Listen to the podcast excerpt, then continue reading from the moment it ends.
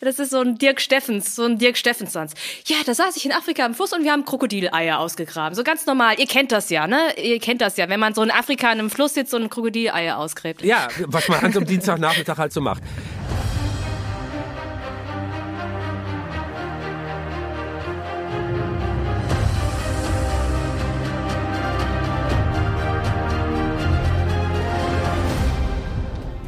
Hallo, hier ist TerraX, der Podcast. Und ich bin Dirk Steffens.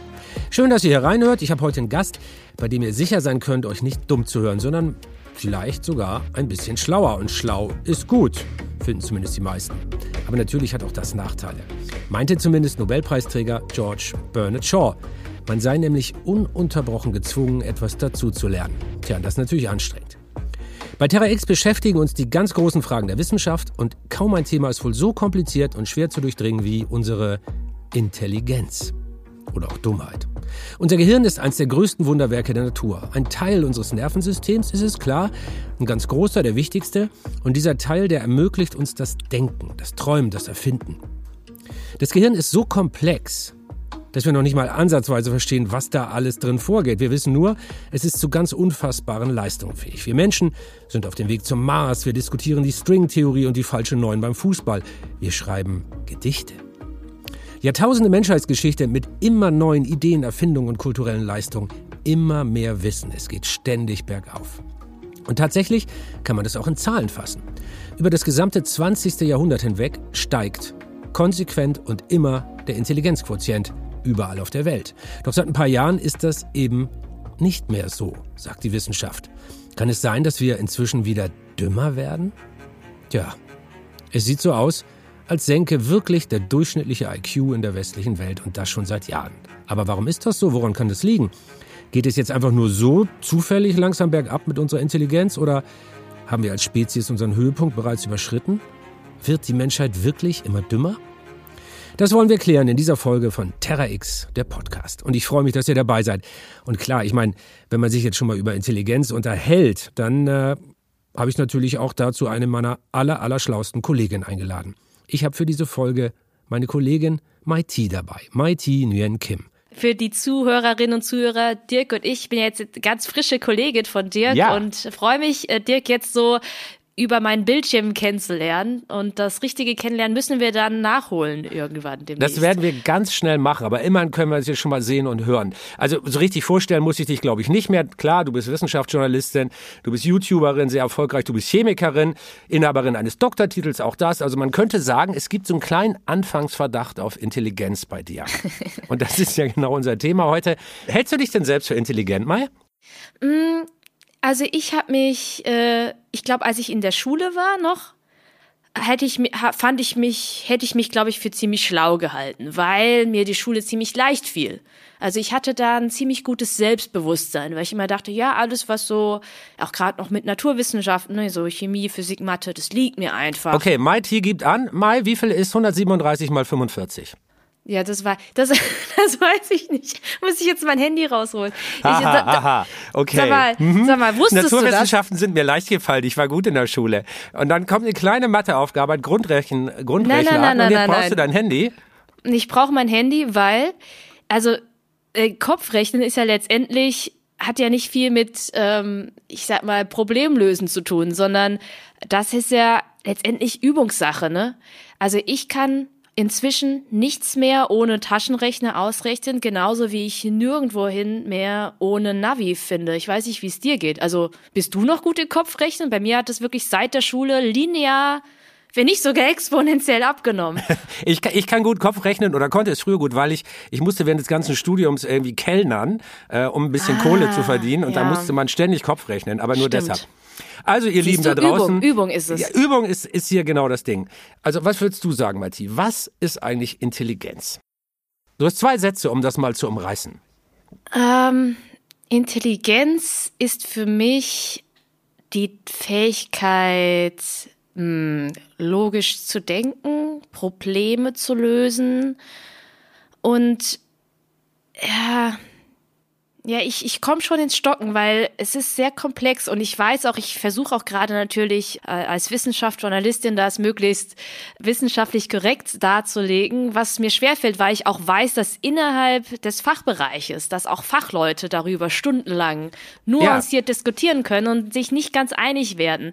Ähm, aber ich denke, ich, ich glaube, Intelligenz ist mein, meiner Meinung nach weniger als das, was die meisten glauben. Also ich glaube, man muss es enger fassen, den Begriff. Es ist nicht, ich glaube, viele setzen Intelligenz gleich mit, ähm, oder für viele ist Intelligenz die kognitive Fähigkeit, die uns ausmacht. Und das denke ich auf keinen Fall.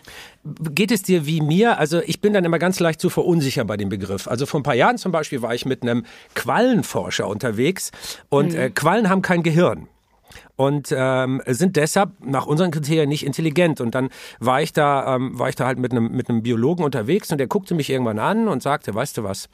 Diese Tiere sind sehr viel älter als wir Menschen. Sie sind evolutionär sehr viel erfolgreicher als wir Menschen.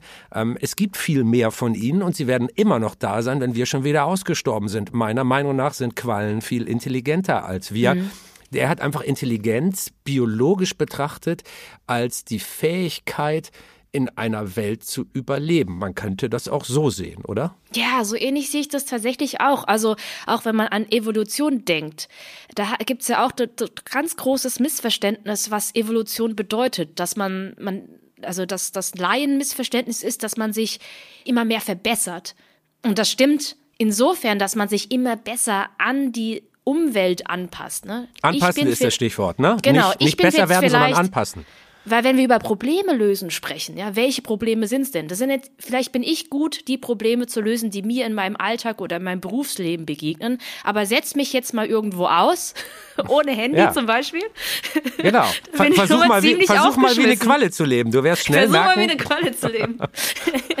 du wirst schnell merken, dass es gar nicht so einfach ist. Nee, und darf ich noch eins ergänzen, weil du gefragt hast, ob ich mich selbst für intelligent halte. Äh, die Geschichte war ja nicht zu Ende, die Heldenreise. Also in der Schule habe ich mich noch für schlau gehalten. Dann habe ich Chemie, angefangen, Chemie zu studieren und habe mich erstmal paar Semester lang sehr dumm gefühlt, weil ich dann auch zum ersten Mal ähm, mit dem Problem konfrontiert war, dass ich für etwas saß, das mir jetzt schon zum zehnten Mal durchgelesen habe und es einfach nicht verstanden habe. Und dann dachte, ach du Mist, was mache ich denn jetzt? Falle fall ich jetzt durch? Was, ich weiß überhaupt nicht. Früher konnte ich mich halt immer so, ja gut, dann muss ich jetzt halt mich nochmal auf den Hosenboden setzen, ein bisschen Fleiß reinfließen lassen, wo ich echt dachte, nee, ich check das einfach nicht. Und dann hatte ich nochmal so ein ähnliches Erlebnis, also habe ich mich so ein bisschen reingegroovt bis zum Ende des Studiums. Und dann, als ich die Doktorarbeit angefangen hatte, ich nochmal so ein Erlebnis. Bei jedem Vortrag, wo ich saß, habe ich einen Großteil nicht verstanden, habe ich um mich rumgeschaut. Alle anderen haben da immer so wissend genickt. Ne? Und, und keiner ja, hatte eine die Frage. Die kenne ich auch. Das sind die, die da mal bloß rumsitzen und immer nur nicken. Aber wenn man nachfragt, haben die oft auch gar keine Ahnung. Nee, und das ist mir dann auch selber aufgefallen gegen Ende der Doktorarbeit, wo ich dann auch gesagt habe, ja, ich, ähm, ich, ich sitze jetzt hier auch und nicke. Und Komm, lass uns mal nicken mal. Ja genau, wir nicken jetzt auch ganz lässig mal. Ne? So die Terra X-Crew nickt mal. Aber wir haben im Grunde auch keine Ahnung.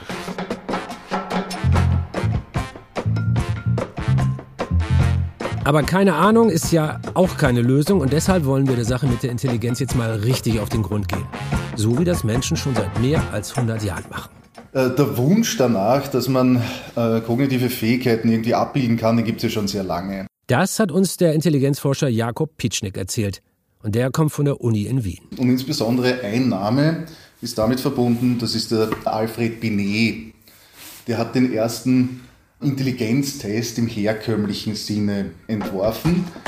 Dieser erste Intelligenztest war für die französischen Schulkinder gedacht. Er sollte zeigen, ist ein Kind für sein Alter geistig schon etwas weiter oder vielleicht etwas weniger weit als die anderen. Aber dabei bleibt es natürlich nicht.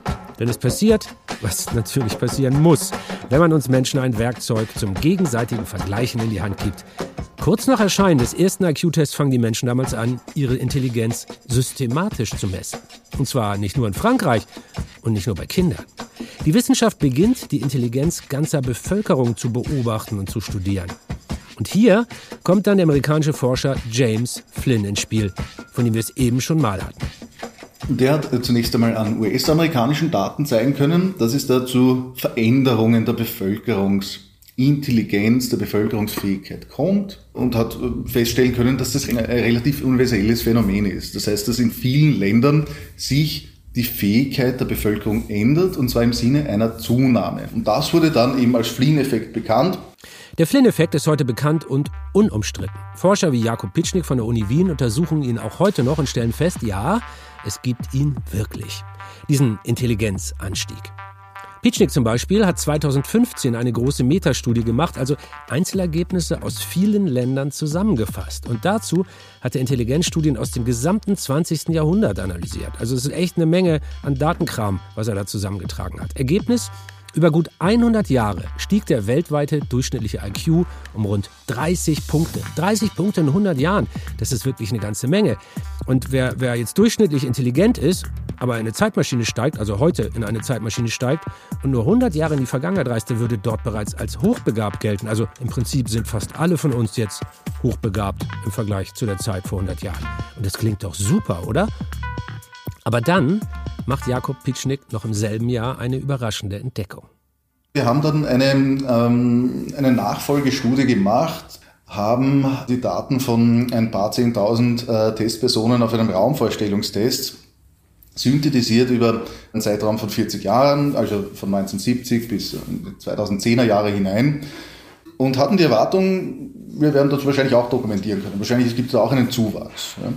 Gezeigt hat sich dann aber, dass im deutschsprachigen Raum auf der Raumverstellungsfähigkeit scheinbar keine Zuwächse ähm, stattgefunden haben von den 70ern bis in die frühen 2000er, sondern dann zeigt sich sogar eine anfängliche Zunahme von den 70ern bis in die 80er, Mitte der 90er äh, ist dann ein Plateau und danach geht es wieder hinunter. Tja, das sind dann so die Momente in der Forschung, wo ich mir vorstelle, dass einem das Marmeladenbrötchen aus der Hand fällt und natürlich mit der beschmierten Seite nach unten, wenn man diese Zahlen zum ersten Mal sieht. Plötzlich steigen die Zahlen nicht mehr, sondern sie bleiben stehen und dann gehen sie allmählich sogar runter. Was ist da los?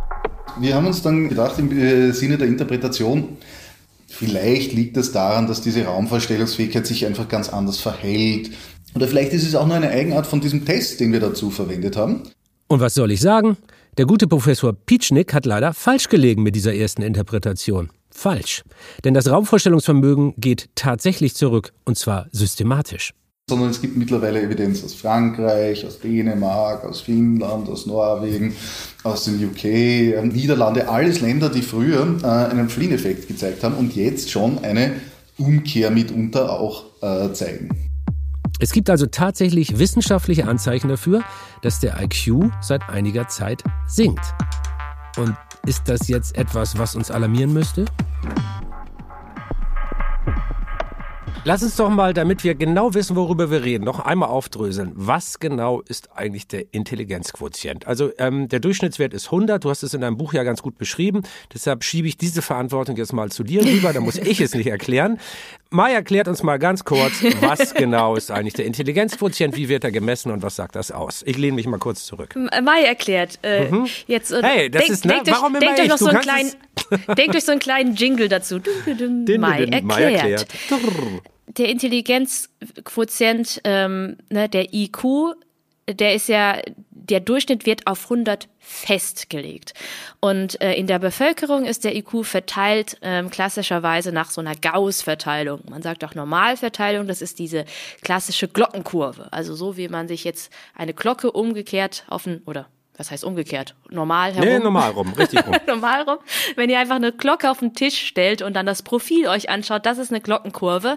Das heißt, die allermeisten Menschen sind in der Mitte und ähm, die Extremwerte, sowohl sehr schlau als auch, auch sehr ähm, dumm, äh, sind seltener. Jetzt ist jetzt das meiste im Leben ist normal verteilt, sei es jetzt, weiß nicht, Regenmengen oder pro Kopf Käsekonsum und der IQ nimmt eben auch. Und der Durchschnittswert wird auf 100 gesetzt. Und dann gibt es die sogenannte Standardabweichung. Die Standardabweichung, also die Abweichung von der, der Mittelwert, wenn man so möchte, gibt an, wie breit diese Kurve ist. Die könnte ja sehr breit sein oder sehr schmal. Und auch das ist so festgelegt, dass die Standardabweichung bei 15 Punkten liegt. Das heißt, man sagt so im, ich sag mal, alltäglichen Sprech, was ist ein durchschnittlicher IQ? Da wird man sagen, Durchschnitt ist Mittelwert plus minus Standardabweichung. Das wäre in diesem Fall 100 plus minus 15. Das heißt, alles von 85 bis 115 wäre jetzt durchschnittlich. So, und über zwei Drittel der ganzen Bevölkerung liegen in diesem Bereich, also maximal eine Standardabweichung erfährt. Das heißt, über zwei Drittel der Menschen, also über 68 Prozent, liegen irgendwo zwischen 85 bis 115 IQ-Punkte. Also da findet man die meisten. Alles über 115 würde man als überdurchschnittlich bezeichnen, als unter 85 würde man als unterdurchschnittlich bezeichnen und ab zwei Standardabweichungen, also ab 30 Punkte, also ab 130 beziehungsweise ab 70 sind dann Extremwerte. Und da ist tatsächlich so, dass man ab einem IQ von 70 abwärts das hinzuzieht, zum Beispiel bei einer Diagnose einer geistigen Behinderung. Und in, der, ins andere, in die andere Richtung, ab 130, gilt man als hochbegabt. Also das sind jetzt mal die Basics zum Intelligenzquotienten, dem IQ. Aber wir wissen jetzt immer noch nicht, warum verändert der sich über die Jahrzehnte. Um zu verstehen, warum der IQ jetzt sinkt, müssen wir uns erstmal anschauen, warum er vorher so lange gestiegen ist. Und das nennt man ja, wie gesagt, den Flynn-Effekt. Inzwischen gibt es viele plausible Erklärungen, die vermutlich alle eine gewisse Rolle spielen. Also es ist nicht monokausal oder so, sondern da spielen ganz viele verschiedene Faktoren eine Rolle. Aber das hat uns nochmal der Intelligenzforscher Jakob Pitschnik erklärt. Einfach gesagt, ein unterernährtes äh, Kleinkind hat wenig Ressourcen zur Verfügung, um ein adäquates Zentralnervensystem zu entwickeln. Wir brauchen in diesem Alter vor ähm, einem Jahr ca. 80 Prozent unseres metabolischen Umsatzes einfach nur für das Entwickeln vom Zentralnervensystem. Das heißt, da geht echt viel Energie drauf. Wenn ich das nicht zur Verfügung habe, habe ich dann auch schlechtere Grundlagen, um später kognitiv fähig sein zu können. Bedeutet konkret, Bessere Ernährung führt dazu, dass weltweit schlauere Kinder rumrennen. Und das ist ja auch logisch. Ich meine, das Gleiche gilt übrigens auch für die Gesundheitsversorgung und die Hygiene. Wenn es uns besser geht, können wir auch mehr Intelligenz entwickeln. Auch die sind ja in den letzten 100 Jahren in den meisten Ländern der Welt besser geworden, die Hygiene und die Gesundheitsversorgung. Und Kinder, die weniger krank sind, die haben halt schlicht mehr Hirnleistung. Und in der Schule fehlen sie später auch seltener. Das hilft natürlich auch. Weiterer Faktor, Beschulung spielt fraglos auch eine Rolle. Das heißt bessere und auch mehr Beschulung. Und zu guter Letzt hat auch James Flynn selbst eine Theorie gehabt, wieso die IQ-Werte stiegen. Wir denken heute eben abstrakter als früher. Das könnte ein Grund sein. Also Beispiel der Bauer, der vor 100 Jahren auf dem Feld stand, der war vielleicht nicht dümmer. Der konnte sich natürlich sehr gute Strategien ausdenken, wie er sein Feld am besten bestellt und den größten Ertrag bekommt. Aber abstrakte Zahlenreihen, und das ist ja das, was in IQ-Tests abgefragt wird, die haben ihn herzlich wenig interessiert. Und das könnte dann natürlich ein weiterer Grund sein, warum die Menschen früher im Vergleich schlechtere Ergebnisse im IQ-Test hatten. Beweisen kann man all diese Theorien oder Thesen nicht. Wie auch. Aber in der Wissenschaft sind sich eigentlich alle einig, dass so oder so ähnlich der Flynn-Effekt zustande gekommen sein muss. So, und jetzt sind wir an dem Punkt, an den wir wollten. Wir können nachvollziehen, warum der IQ jahrzehntelang gestiegen ist. Und jetzt die große Frage, warum singt er denn jetzt wieder? Auch dazu gibt es Theorien und die schauen wir uns jetzt mal an. Fangen wir mal bei deiner Kernkompetenz an. Du bist Chemikerin.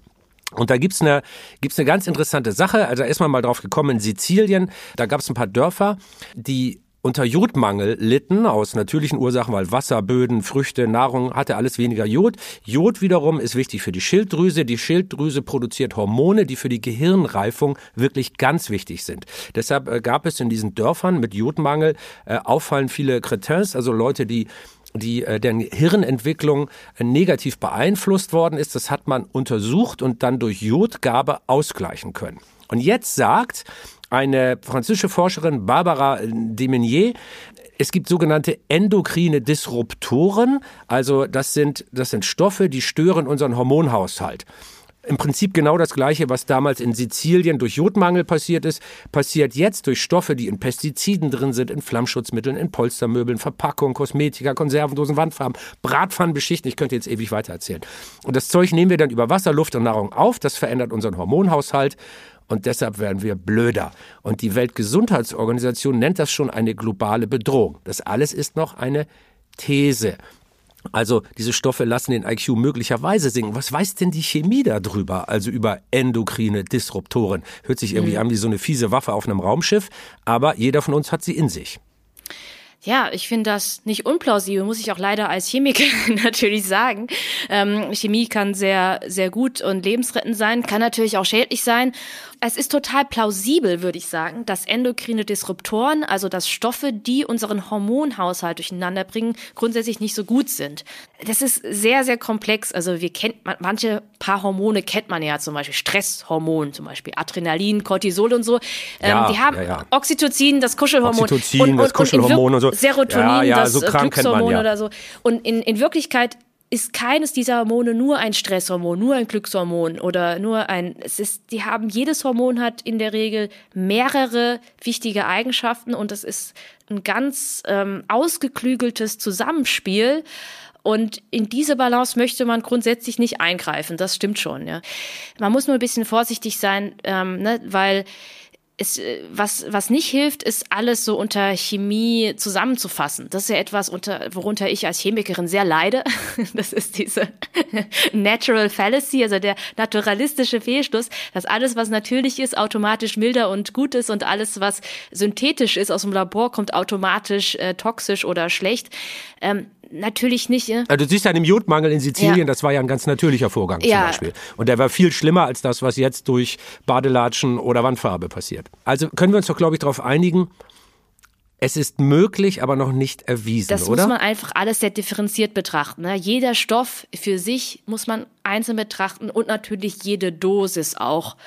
Und ähm, grundsätzlich ist es aber schon so, dass wir quasi seit der Industrialisierung immer stärker zur Umweltverschmutzung beitragen und dass das ganz ja, ganz vielfältige Schäden mit sich bringen kann, das ist ja, ja, ist naheliegend und lässt sich nicht ausschließen. Ich würde halt nur aufpassen bei so sehr pauschaler Angst vor Chemikalien als Ganzes. Wir gehen das mal durch. Also es gibt ja die verschiedensten Hypothesen zum negativen Flynn-Effekt, also zum sinkenden IQ in der westlichen Welt die Chemie im Sinne von äh, Industriechemikalien, die in vielen Produkten drin sind und den Hormonhaushalt beeinflussen, die könnten damit zu tun haben, das muss aber noch besser erforscht werden. Aber all die Thesen übrigens sind ja gesellschaftliche Bomben. Also all die Thesen, die versuchen zu erklären, warum der IQ sinkt. Mhm. Das wäre ja auch eine gesellschaftliche Bombe, denn dann müsste man ja sehr tief in die industriellen Produktionsprozesse rein, wenn sich wirklich irgendwann rausstellen sollte, dass die dort verwendeten Stoffe äh, damit zu tun haben. Gehen wir mal zur nächsten Bombe, mhm.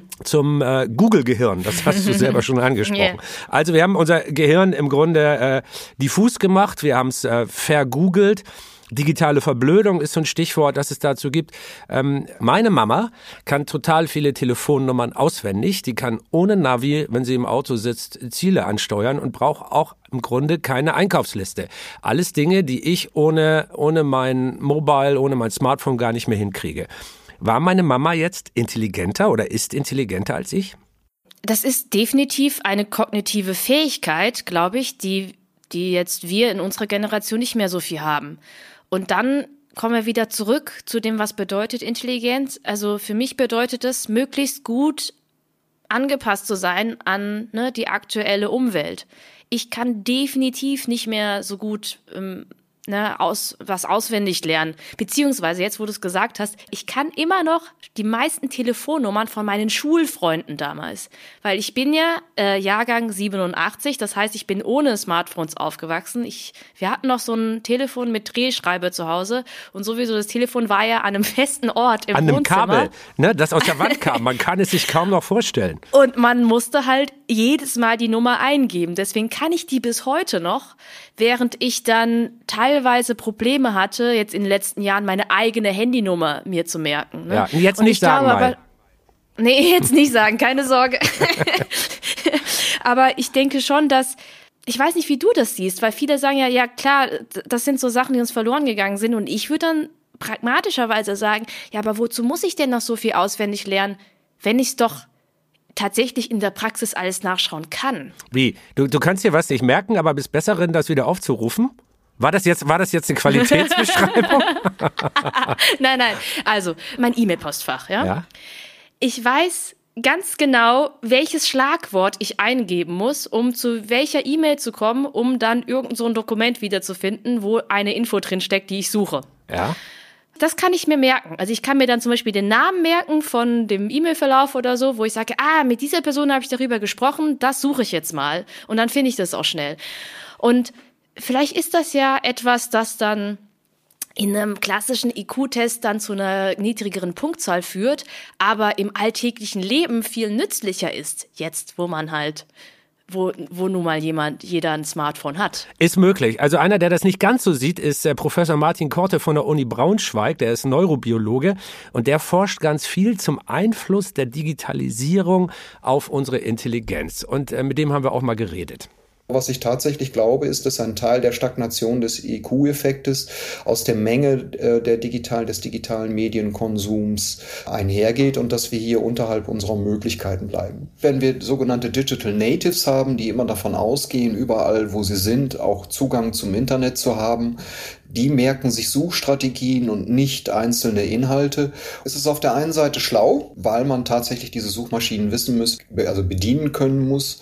Warum es nicht schlau ist, ist, dass wir zusätzlich zu diesen Suchfähigkeiten, um klug suchen zu können und auch um die Antworten einschätzen zu können, selber schon viel wissen müssen. Jemand, der viel über Musik weiß, der nimmt Musik auch viel differenzierter wahr als jemand, der wenig darüber weiß. Und das ist genau das, wie unsere Gehirne funktionieren und warum es neben den Suchmaschinen und deren Anwendungen immer auch noch wichtig ist, auch selber noch viel über die Welt zu wissen. Also den ersten Teil, den du gesagt hast, Mai, äh, das hat er im Grunde auch so beschrieben, ne? clevere Strategie in der Suchmaschine. Aber er sagt eben, das bringt ja nichts, wenn du nicht trotzdem um die Welt drumherum noch viel weißt. Da, da können wir doch zustimmen, oder? Ja, total. Nee, das fand ich auch sehr, sehr wichtig, was er gesagt hat. Es ist auch alles, ich merke das ja gerade, dir geht's wahrscheinlich ähnlich, ja? als jemand, der Wissenschaft vermittelt, ähm, hauptberuflich, ist das ja äh, auch immer wieder frustrierend zu sehen, dass man immer ganz von vorne anfangen muss mit Basics, weil das ist ja das Problem, wenn wir jetzt die Pandemie zum Beispiel nehmen. Wenn ich noch nicht mal weiß, was ein Virus ist, ne, wenn ich noch nicht mal weiß, was der Unterschied zwischen Virus und Bakterium ist, dann kann mir natürlich irgendein selbsternannter Experte mit seinem eigenen Telegram-Kanal noch irgendwas Interessantes ja. dazu erzählen. Und genau das ist es, wo ich auch sage, sowas wie eine Allgemeinbildung ist tatsächlich vielleicht sogar umso wichtiger. Der Korte übrigens, den wir gerade gehört haben, der macht ja manchmal ganz interessante Rechnungen auf. Also zum Beispiel sagt er, pro Sekunde prasseln ungefähr 400.000 Sinnesreize auf unser Gehirn ein. Unser Gehirn, wenn man das mal als Computer betrachtet, kann aber nur 120 Reize pro Sekunde verarbeiten. Also muss ständig sortiert werden und das ist anstrengend. Und wenn man jetzt zum Beispiel in einer, als Schüler oder Schülerin in einer, in einer Klasse sitzt und während Lehrer oder Lehrerin redet, guckt man einmal aufs Handy, sind dann schon 60 Wörter an einem vorbeigerauscht im Nirvana. Das heißt, die Konzentrationsfähigkeit wird tatsächlich immer schlechter. Jede App ist erstmal so gebaut, dass sie versucht, uns möglichst häufig, möglichst gut von dem abzulenken, was wir gerade tun. Das führt dann dazu, dass im statistischen Mittel jeder von uns 88 Mal im Laufe eines Tages auf sein Smartphone schaut. Das heißt, wir unterbrechen uns in unseren Tätigkeiten etwa alle 18 Minuten unserer Wachenzeit. Das kostet uns auf der einen Seite Rechenkapazität für Aufgaben, die sehr anspruchsvoll sind. Und es führt auch gleichzeitig dazu, dass wir immer so in einem gewissen Stressmodus arbeiten, weil das Gehirn gelernt hat, sich nicht nur auf das zu konzentrieren, was es gerade tut, sondern immer auch, ich drücke es mal so aus, ein Auge auf das zu haben, was in den digitalen Welten vor sich geht.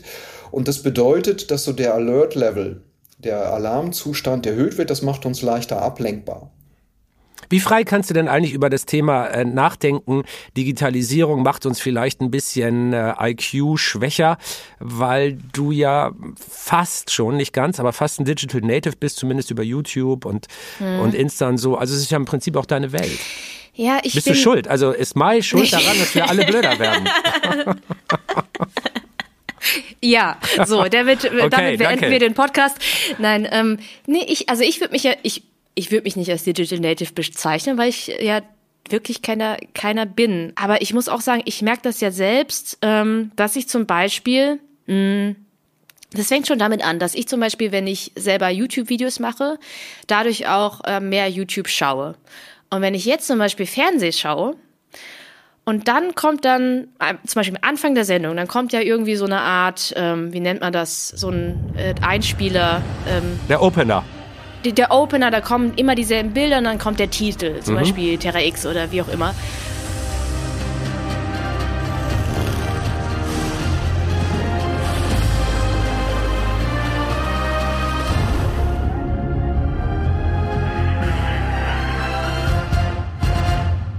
Und das ist teilweise so lang, wo ich dann, wo ich dann merke, diese, diese zehn Sekunden oder was das dauert, die, die habe ich schon fast gar nicht mehr, weil ich so denke, boah, können die nicht mal mit der Sendung anfangen, wo ich schon merke, ich werde ungeduldig, wenn ich mir das anschauen äh, muss.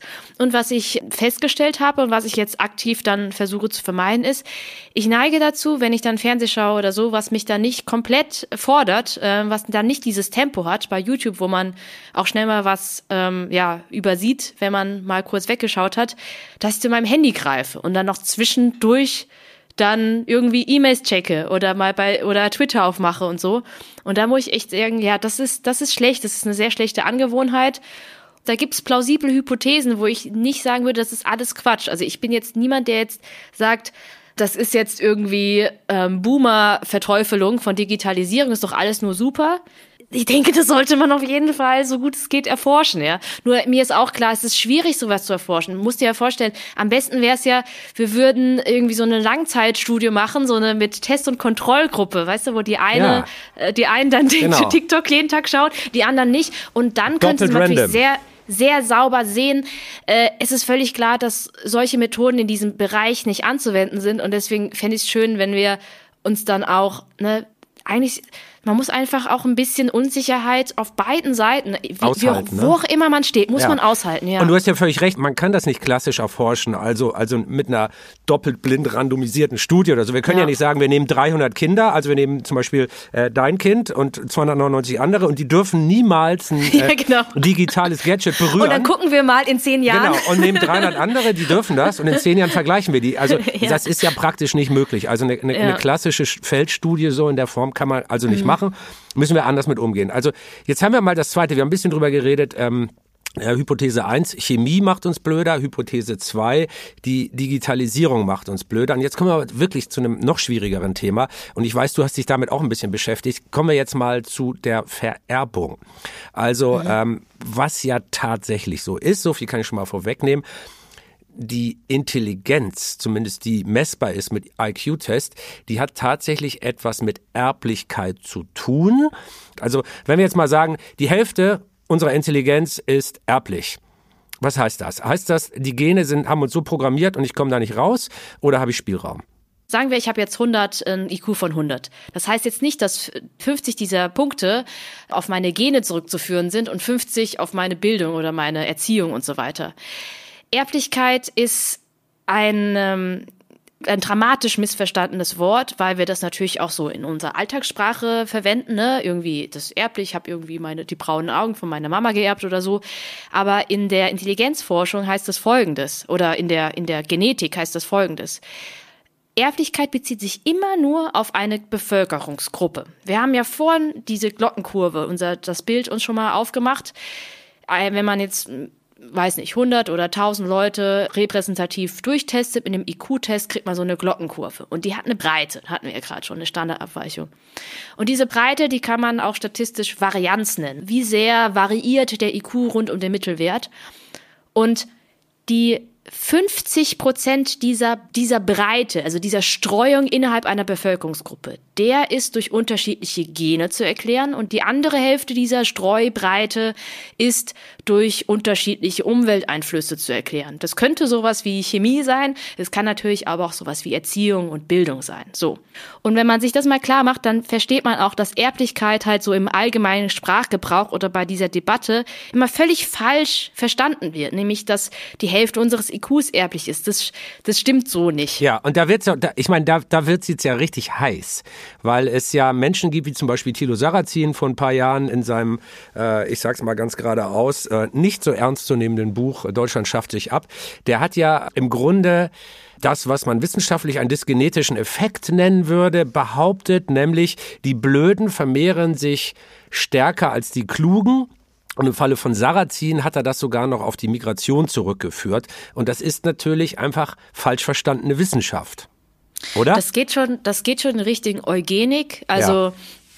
Der hat es nicht sagt, verstanden, ne? Der, der hat die Erblichkeit gar nicht verstanden. Nehmen wir mal vielleicht ein echtes Beispiel, was auch sehr heiß diskutiert wird. In den USA stellt man immer wieder fest, dass wenn man größere Bevölkerungsgruppen von ähm, weißen Amerikanern und äh, Afroamerikanern, also schwarzen Amerikanern vergleicht, dass, ähm, die, äh, dass schwarze Menschen oft im Schnitt, im Durchschnitt schlechter, ein bisschen schlechter abschneiden im IQ. Und dann sagen halt viele, ja, das ist natürlich genetisch bedingt, ne, weil die sind ja schwarz und die sind weiß. Und das ist auch viel zu kurz gedacht. Mein Lieblingsbild dafür ist, du hast einen Sack voller Pflanzensamen. Ne? Die sind wild gemischt, äh, so wie auch in jedem Samen ist so ein leicht anderes Genom, aber es ist grundsätzlich derselbe Sack. Aus diesem Sack greife ich zweimal rein. Ich werfe eine Hand die Samen auf den einen Acker und die andere Hand auf den nächsten Acker. Nun ist der eine Acker hat einen super guten, fruchtbaren Boden, der wird auch schön bewässert und so weiter, hat noch ein gutes Klima und der andere Acker wird, hat einen schlechten Boden, wird vernachlässigt und so weiter. Jetzt wachsen da die Pflanzen hoch.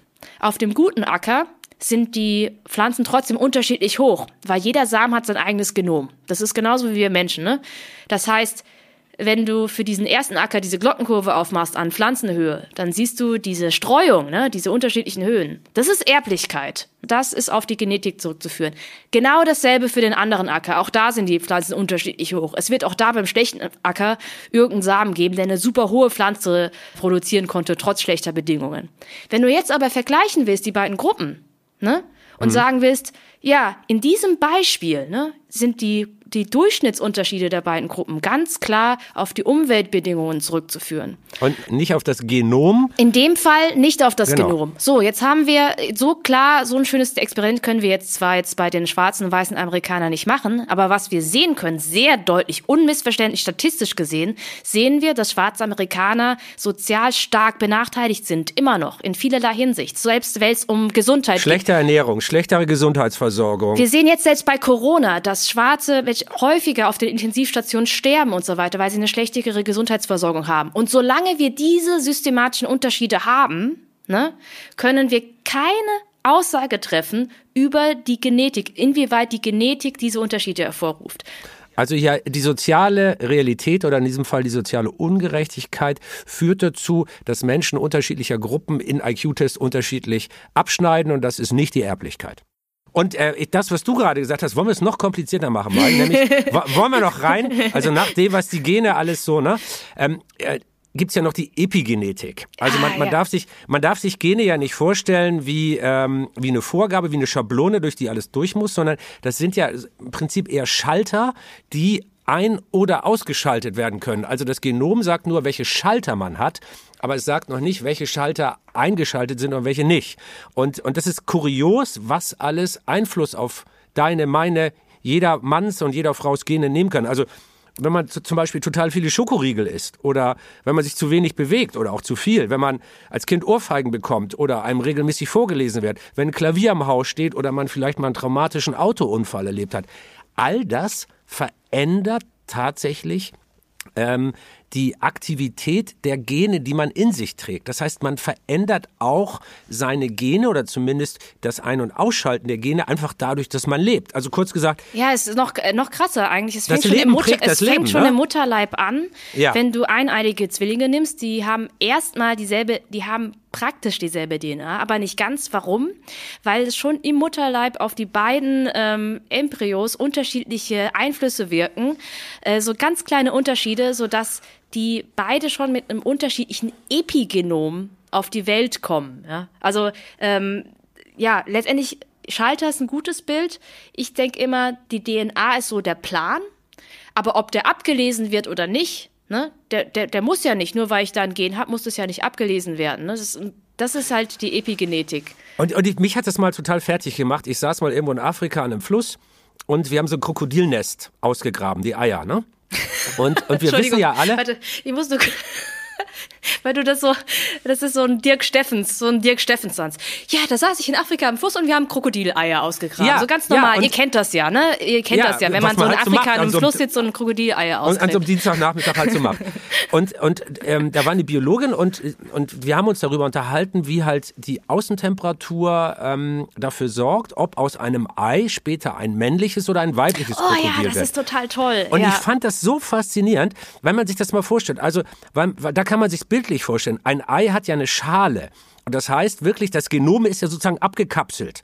Und in jedem Ei, das da drin liegt, ist, das, ist dasselbe Genom drin. Eigentlich, ne? Also es genau, ist ja genau, vom selben genau. Vater und derselben Mutter, ist überall das gleiche drin. Genau. Und nur ein einziger Umweltfaktor, nur ein einziger, nämlich die Temperatur, führt dazu, dass aus dem in diesem Ei steckenden Genom entweder ein kleineres, sich anders verhaltendes, äh, mit anderen Geschlechtsorganen ausgestattetes und ansonsten auch total unterschiedliches Weibchen wird oder aber bei ein paar Grad Unterschied ein Männchen, viel größer, ganz anderes Verhalten, andere Geschlechtsorgane nochmal. Und nur ein einziger Umweltfaktor kann über sowas Grundlegendes wie ein Geschlecht entscheiden. Ja, und, und das Schöne, ich da, und, das Schöne Alter, ist, auch wenn du mich dafür auslachst, ich saß an diesem Fluss in Afrika und dachte, mein Gott, wenn, wenn, wenn nur die Temperatur sowas Grundlegendes entscheiden kann, wie viel Millionen Einflüssen ist eine schwangere Frau jeden Tag ausgesetzt und was macht das eigentlich mit den Babys im Bauch? Okay, ich finde jetzt nochmal Zeit für eine Zusammenfassung so mittendrin. Die Gene sind es nicht, die Änderungen im IQ erklären können. Die These mit der Migration ist auch widerlegt, völliger Schwachsinn. Da hilft uns, wie manchmal in der Wissenschaft, dann auch der Zufall. Es gibt nämlich aus Norwegen sehr umfangreiche Daten des IQ von jungen Männern. Warum es die gibt? Naja, weil über viele Jahre hinweg bei der Rekrutierung fürs Militär einfach getestet wurde.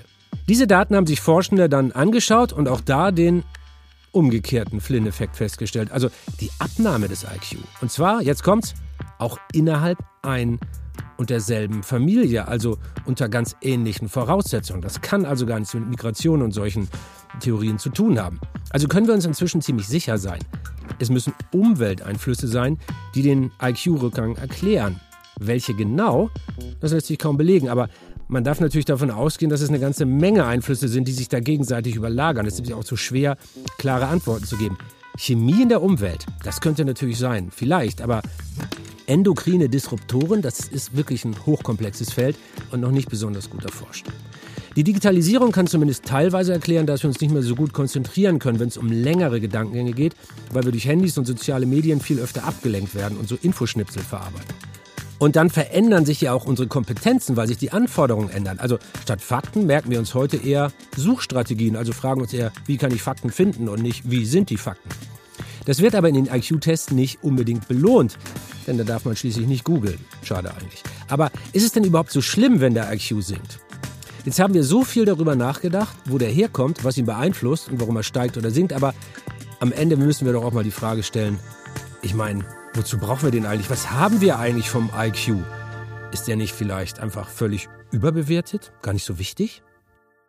Sag mal, ist das jetzt überheblich, wenn wir denken, dass wir schlauer sind als Tiere, wenn man das mal so angeht, wenn man das als Überlebensfähigkeit definiert? Ich meine, denn äh, ist doch egal, wie viele Matheaufgaben man lösen kann, wenn man zu doof ist zu überleben, bringt das ja nichts, oder? Ja, genau, das ist halt die Frage, was, auf, auf was kommt es an? Aufs Überleben? Oder kommt es zum Beispiel drauf an, äh, weiß ich, viel Geld zu verdienen? Da sind Tiere vielleicht wirklich nicht so gut drin. ja, ich meine, hey, hey, äh, Klimakrise, Plastikmüll, Artensterben, also das, was wir da so treiben, das ist zwar irgendwie komplex, aber dann doch blöd. Oder, oder wie es ein Kollege mal gesagt hat, der, der, der, der Gaubrecht, der Biologe, der hat gesagt, wir denken schlau, aber handeln blöd. Ja, total. Ich glaube, wir handeln können wir uns darauf einigen, dass wir grundsätzlich viel blöder handeln als Tiere? Ich glaub, ja, das ja, ich ist glaube, schwer zu bestreiten. Konsens. Konsens. Aber wir können klüger drüber reden nachher über unsere ja, Dummheiten. genau, und, und, und nicken. Und, und, und schlau nicken. Und, und wenn du so an, an Intelligenz denkst, äh, du bist jetzt Naturwissenschaftlerin, das, das gibt deinem Denken natürlich einen bestimmten Charakter und eine bestimmte Richtung. Aber wenn du jetzt mal über musikalische Intelligenz, soziale Intelligenz. Es gibt ja auch körperliche. Intelligenz, Menschen, die emotionale, äh, ne, mhm. emotionale Intelligenz. Es gibt ja ganz verschiedene Formen. Und wenn wir so reden über IQ, das ist doch immer nur diese kognitive Problemlösungsintelligenz, ja. oder? Sehr begrenzt. Aber Aber ich finde diese Begrenzung sinnvoll. Also ich glaube, wenn man jetzt IntelligenzforscherInnen fragt, würden auch viele sagen, nee, dieses emotionale, soziale Intelligenz, das nennen wir mal lieber Kompetenz zum Beispiel. Wir grenzen das auch sprachlich ähm, und dann vom Fachbegriff ab. Und auf der anderen Seite gibt's die dann so ein bisschen despektierlich sagen, ah ja, IQ, was ist schon IQ? IQ ist das, was der IQ-Test misst. Ne, ist eigentlich, sag nur aus, wie gut du so einen Test machst. Aber ich glaube, es ist schon, ich finde es deswegen sinnvoll, das begrenzter zu fassen, weil ich eben auch finde, dass Intelligenz nur eine begrenzte Relevanz hat. Und ähm, ich finde auch es sinnvoll, sowas wie emotionale Intelligenz nicht in diesen IQ mit reinzumischen, rein methodisch gedacht, ja, weil ähm, ich kann IQ-Test machen, da kriege ich halt irgendwie eine Zahl raus, aber es gibt auch so EQ, also englisch gesprochen EQ-Tests, ne? wo man dann zum Beispiel, ich weiß, ich zeig dir Fotos von Menschen, du musst mir sagen, wie fühlen die sich, solche Sachen. Natürlich kannst du das auch irgendwie wissenschaftlich festhalten, aber nicht so starr. Und das finde ich, glaube ich, ganz wichtig, dass das, was wir so starr unter einer Nummer verstehen, IQ, Punkte so und so viele, dass wir da auch die Definition starr genug halten und das nicht größer machen, als es ist. Also wir reden hier über den äh, kognitiven Teil der Intelligenz. Hast du eigentlich mal so einen IQ-Test gemacht? Komm, Haus raus. Sag uns, wie viel du hast. Nee, ich habe ich hab noch nie einen gemacht und ich wüsste auch eigentlich nicht genau, was ich damit anfangen sollte. Weißt, also ich habe ich Du hast ja in deinem also, Buch auch was drüber geschrieben und völlig zu Recht finde ich, man kann ja auch Angst davor haben vor so einem Ergebnis. Genau, ich habe im Buch in meinem ähm, neuen Buch ein Kapitel über die Intelligenz und das fängt damit an, dass man ja viele nicht ihren IQ kennen, also noch keinen professionellen IQ-Test gemacht haben und Angst davor haben, denn was, wenn ich unterdurchschnittlich bin? Das ist ja total niederschmetternd, wenn ich numerisch belegt zertifiziert quasi ja. dumm bin. Ja? Das ist wie so ein Blödstempel dann, auf der Stirn. Ja, genau. Und dann ne? denken viele, man kann nichts dagegen machen und deswegen will ich es lieber nicht wissen. Jeder möchte, glaube ich, gerne intelligent sein oder viele, man möchte nicht gerne dumm sein. Ne? Man kann halt zugeben, ja, ich bin faul zum Beispiel. Oder das klein. ganz interessant. Oder klein. Ich bin zum Beispiel sehr klein, ja. ja. Aber ja, es ist etwas sehr Komisches. Wir haben sehr unentspannten Umgang mit Intelligenz. Also bedeutet die für uns offenbar ja mehr als zum Beispiel Körpergröße, Haarfarbe oder vielleicht sogar Hautfarbe. Also wir machen richtig einen Fetisch draus, oder? Ja, also es ist schon so, dass wir ja in unserer Gesellschaft oder in unserer modernen Gesellschaft, dass alles, was so kognitiv ist, natürlich einen großen Wert hat. Ne? Also die meisten von uns arbeiten viel entweder hauptsächlich mit dem Kopf oder trotzdem auch sehr viel. Und ähm, wenn wir jetzt mal an unsere Vorfahren denken, die dann, weiß nicht, Jäger und Sammler waren, brauchtest du halt andere Skills zum Überleben. Also ich denke schon, dass Intelligenz oft ähm, assoziiert wird mit zum Beispiel Erfolg im Beruf. Und das ist ja, wenn man in die Statistik guckt, ist das ja tatsächlich auch so. Also wenn man anschaut, wie ist der IQ äh, korreliert mit ähm, ja sowas wie Erfolg oder auch Wohlstand, da sieht man gewisse positive Korrelation. Und ich glaube, vielleicht überinterpretieren wir die Kausalität. Ha, aber warum machen wir sie dann überhaupt, die Intelligenztests? Wenn es doch irgendwie ein Fetisch ist und es auch viele andere Dinge gibt, die uns Menschen ausmachen. Auf der anderen Seite gibt es nämlich auch knallharte Studien, die belegen, ja, ein IQ-Test kann ziemlich gut voraussagen, wie erfolgreich jemand zum Beispiel in der Schule oder auch im Beruf später sein wird. Man kann das auch ganz brutal ehrlich ausdrücken, wie hier die Psychologieprofessorin Sophie von Stumm.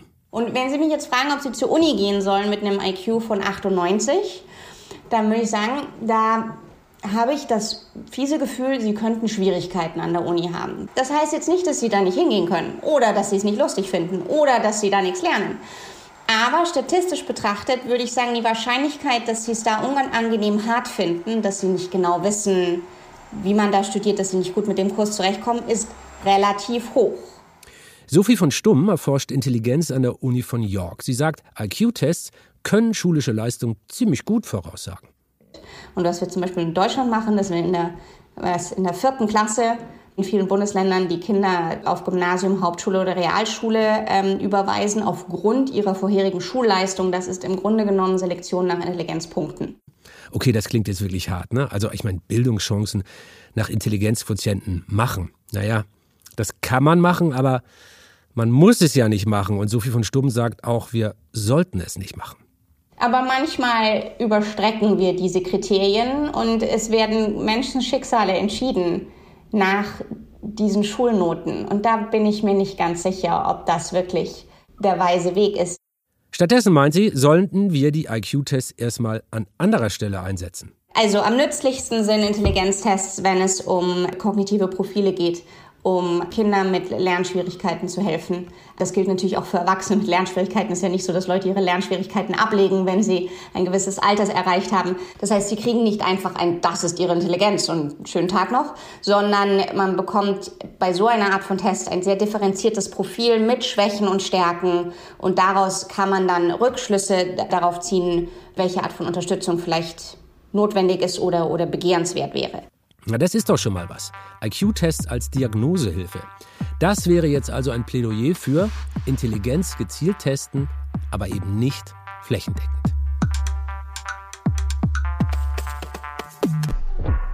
Siehst du das auch so? Also, ähm, das ist ja relativ begrenzt, was der IQ-Wert uns dann liefert, aber immerhin, oder? Die, die wichtige Sache ist, wie gehen wir damit um? Ne? Wenn, ich würde ja auch sagen, wenn jetzt jemand ein ähm, einen schwächeren IQ hat, dann würde ich doch sagen, ja, dann, dann fördern wir dieses Kind. Es ist ganz interessant, weil ich habe Sophie von Stumm auch ähm, zitiert in meinem Buch und weil sie ganz viele ähm, sehr schlaue Sachen sagt. Zum Beispiel sagt sie, sie spricht von drei Säulen für den akademischen Erfolg. Und zwar Intelligenz ist eine, aber auch Gewissenhaftigkeit und ähm, a hungry mind, also ein hungriger Geist, Neugier. Das Der sich Nahrung sucht, deshalb ist das hungry so schön, ne? Ja, ich habe mit vielen Fachleuten gesprochen, Intelligenzforscherinnen und Forschern, die sagen, schade, dass der IQ-Test nicht als Tool eingesetzt wird, als ein Tool, das sachlicher, das objektiver und fairer sein kann als die Bewertung durch LehrerInnen, um jetzt zum Beispiel Schülern, die vielleicht aus aus so banalen Gründen wie sprachlichen Barrieren, die sie aber innerhalb von einem Jahr auch abbauen können, ne, zurückliegen. Oder aus anderen Gründen, ne, die vielleicht aus irgendwie was gerade auf, auf dem Herzen haben oder so und sich deswegen nicht konzentrieren können möchten, dass man denen unfairerweise die als dumm abstempelt und sie dann zum Beispiel auf äh, die Hauptschule oder sonst was schickt. Ähm, könnte nicht der IQ-Test quasi das Ticket raus sein, ja, aus so einer, vielleicht auch so einer gewissen Stigmatisierung? Und dann ist aber das Problem, glaube ich, in der Praxis, dass ja per Definition die Hälfte unterdurchschnittlich ist. Und wenn ich dann die, die Fachleute frage, ja, was, was sagt ihr denn, was, wie geht man denn damit um, wie als Gesellschaft? Dann sagen sie, ja, aber das ist ja nicht schlimm. Das ist ja egal, wenn man unterdurchschnittlich ist. Aber die müssen es ja zum Beispiel auch gar nicht wissen. Aber was ist, wenn du jetzt viel intelligenter bist, als du dachtest? Das wäre doch schade, dann wirst du extra gefördert. Und das ist irgendwie eine total die schöne Vorstellung, aber ich weiß ja ganz genau, dass wir als Gesellschaft nicht dazu noch nicht ähm, weit genug sind, um auch wirklich mit den Unterdurchschnittlichen dann einfach zu sagen, ja, was soll's, weil ich glaube, die Gefahr, dass die dann umso mehr stigmatisiert werden, ist zu groß. Und ich fände toll, wenn wir mit IQ so umgehen würden wie halt mit einer Sprintzeit, ja. Stell dir mal vor, ich hätte jetzt Angst, 100 Meter zu laufen, und ich bin da sicherlich nicht gut drin, mit der Angst vor einer schlechten Zeit, weil ich dann zum Beispiel denken würde, oh, dann bin ich ja langsam. Weil was, was mache ich mit einer schlechten Sprintzeit? Entweder trainiere ich, ja. Oder ich denk mal, ja gut, dann kann ich halt was anderes besser. Äh, der IQ ist ja nicht wie die Körpergröße ein einmal definierter Wert, der dann unveränderlich ist, sondern man müsste sich ja im Grunde mindestens einmal die Woche testen. Also selbst innerhalb eines Tages erzielt ja. man je nach Form, ist man genau. müde, ausgeschlafen, was hat man gegessen, Blutzuckerspiegel, äh, zu der Zahnweh, äh, hat man Schnupfen, was weiß ich. Alles beeinflusst das Ergebnis in so einem IQ-Test. Genau, und es gibt auch ne, den zum Beispiel dann die innere Uhr, Chronobiologie, wo man sagen könnte, manche werden abends einen besseren Test immer machen als morgens. Das gibt's auch. Ja, und das beste Intelligenztraining, das gibt's eine sehr schöne Studie von Stuart Ritchie, der hat ähm, auch so eine Meta-Analyse gemacht und gesagt, äh, die, das beste Intelligenztraining ist Bildung. Und mit jedem Jahr Bildung kann man, also die Faustregel, kommen so eins bis fünf IQ-Punkte hinzu. Und ich glaube, das ist das, worauf wir uns konzentrieren müssten, wie gesagt, weil wo können wir was machen, ja? Wenn wir unseren IQ verbessern wollen oder in, unsere Intelligenz, sind für mich zwei Fragen, nämlich erstens, wozu? Ne? Und das zweite ist, wenn es einen Sinn hat, dann welche Mittel stehen uns da zur Verfügung? Und da ist halt der Fokus auf die Umwelt und vor allem auf die Bildung, glaube ich, da, wo wir am ehesten Stellschrauben haben, wo wir am ehesten was Positives beeinflussen können. Also, also das hat tatsächlich natürlich etwas mit deiner Lebensqualität und den Möglichkeiten, die sich im Leben für dich bieten, zu tun, was für ein IQ-Score du hast. Aber den IQ-Score, du hast es ja gerade wunderbar beschrieben, kann man ja selbst beeinflussen. Also hat man da tatsächlich Einfluss drauf. Und dann ist es eben nicht mehr nur Statistik, sondern auch, auch echtes Leben. Und so ist lebenslanges Lernen eben kein Selbstzweck, sondern bringt dann auch was für die Karriere, fürs Einkommen, für den Spaß, für den Urlaub. Am Ende geht es immer nur darum, wie gehen wir mit der, wir als Gesellschaft mit diesen, mit diesen 50 Prozent der Bevölkerung um, die unterdurchschnittlich sind. Und ich glaube, da liegt einfach viel an uns, weil wenn wir damit einen, einen vernünftigen, entspannten Umgang haben, wo wir einfach sagen, nicht schlimm, ähm, und das, das fördern wir einfach auch mit einem, aus einem Sinne von Bildungsgerechtigkeit, dann kann, könnten IQ-Tests ähm, auch ein starkes Tool sein. Und wenn nicht, könnten die eben auch Schaden anrichten. Mai, weißt du, dass wir wieder mal alles falsch gemacht haben in diesem Gespräch? Hm. Wir haben eine relativ simple Frage gestellt vorneweg. Ne? Werden, werden ja. wir immer dümmer? Und haben sie nicht beantwortet? Wir haben sie nicht beantwortet. Warum haben wir sie nicht beantwortet? Das ist so, jetzt, das kann man natürlich philosophisch beantworten, weil das hier eine Wissenschaftssendung ist. Und wir wissen ja, wenn man bei der Wissenschaft eine Frage beantworten will, ergeben sich mindestens drei neue. So ist es. Wollen eben. wir uns trotzdem trauen? Also, äh, lass uns, jeder, jeder von uns eiert, okay. Jeder sagt jetzt ja nein, oder nein. nein nee, das, 3, das 2, ist zu blöd. Ja oder, ja oder nein. nein ist zu blöd. Aber, aber jeder von uns ähm, ähm, muss jetzt 30 Sekunden lang versuchen, möglichst clever rumzueiern. äh, werden wir immer dümmer und ist das ein Problem? Wer fängt an? Okay, ich fange an. Ich halte es nicht für ausgeschlossen, dass es wirklich systematische Veränderungen gibt, sei es jetzt äh, die Digitalisierung oder die Art und Weise oder die Bildung oder irgendwas anderes, das uns systematisch schlechteren IQ-Tests abschneiden lässt. Und nach strenger Definition werden wir dann dümmer, ja. Aber macht das was? Ist das so schlimm, dass wir jetzt schlechter IQ-Tests abschneiden? Zumal wir ja auch wirklich jahrzehntelang den positiven Flynn-Effekt schon vorher hatten, den wir jetzt negativ noch nicht eingeholt haben. Und ich würde jetzt einfach nur vermuten, wahrscheinlich nicht, weil ich glaube trotzdem, neben dieser biologischen Evolution, ja, die jetzt nicht so schnell ist wie unsere technische, geht es trotzdem vor allem darum, sich so gut wie möglich an die Umwelt anzupassen. Und da glaube ich, das ist so mein Eindruck, dass wir uns schon zunehmend besser anpassen. Trotzdem Ping. Ah, vor, vorbei, vorbei. Ja, schon längst. Mist. 50 Sekunden, glaube ich. Ich habe nicht genau geguckt. Okay, ich versuche es auch mal. Also, ich würde sagen, ja, wir haben eine wissenschaftliche Evidenz dafür, dass der gemessene Intelligenzquotient seit einigen Jahren in der westlichen Welt sinkt. Bin aber der Meinung, dass uns das keine Sorgen machen muss, weil wir erstens noch nicht wissen, woran es liegt. Wir haben ein ganzes Bündel möglicher Ursachen, die noch nicht fertig erforscht sind. Und außerdem ist die Bedeutung des gemessenen Intelligenzquotienten für unser tägliches Leben fragwürdig. Er gibt zwar Hinweise auf eine allgemeine Begabung, aber ob daraus ein gutes Leben für das Individuum resultiert, ist völlig offen und deshalb sollten wir den Fetisch Intelligenzquotient mal nicht so hochhängen. Sehr schön ja, kann ich, unterschreibe ich auch gerne nochmal.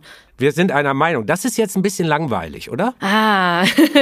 Kann ich noch irgendwas sagen, was dich so zum Schluss nochmal provoziert irgendwie, äh, wo ich sage, Mann, wir müssen aber doch schlauer werden, weil sonst die Welt untergeht. Hast, hast, hast du noch eine schlimme These dazu, um mich zu, mich zu provozieren? Ich lasse mich eigentlich nur durch durch zu steile Thesen provoziert. Also es ist ja immer so, es ist am Ende, meistens ist es in der allgemeinen Diskussion schwarz-weiß, aber wenn man doch mal Zeit hat, sich drüber zu unterhalten und dann noch so ein bisschen versucht, ein paar Studien hinzuzuziehen, wird es dann doch alles, gibt es dann ganz viele Grautöne, wenn nicht sogar interessante Farben und am Ende ist es dann einfach dann halt mal nicht kontrovers. Ist doch auch schön. Mai, ganz toll, dass du dabei warst. Vielen Dank und einen schönen Tag für dich. Danke für die Einladung, dir auch. Und? Seid ihr schlauer geworden heute beim Podcast oder habt ihr das Gefühl, jetzt bin ich eher dümmer als vorher? Die Intelligenzforschung ist einfach eine hochkomplexe Sache und am Ende haben wir zwar ganz viele neue und spannende Gedanken gehabt, aber vielleicht doch ziemlich wenig neue Gewissheiten, wenn es da überhaupt welche gibt. Trotzdem fand ich super, mit meiner Kollegin Mai mal ausführlich darüber zu sprechen und wenn euch das auch gefallen hat, dann lasst uns gerne eine Bewertung da und hört in 14 Tagen wieder rein. Dieser Podcast ist eine Produktion von Kugel und Niere im Auftrag des ZDF. Ich bin Dirk Steffens und ich freue mich aufs nächste Mal. Bitte bleibt fasziniert.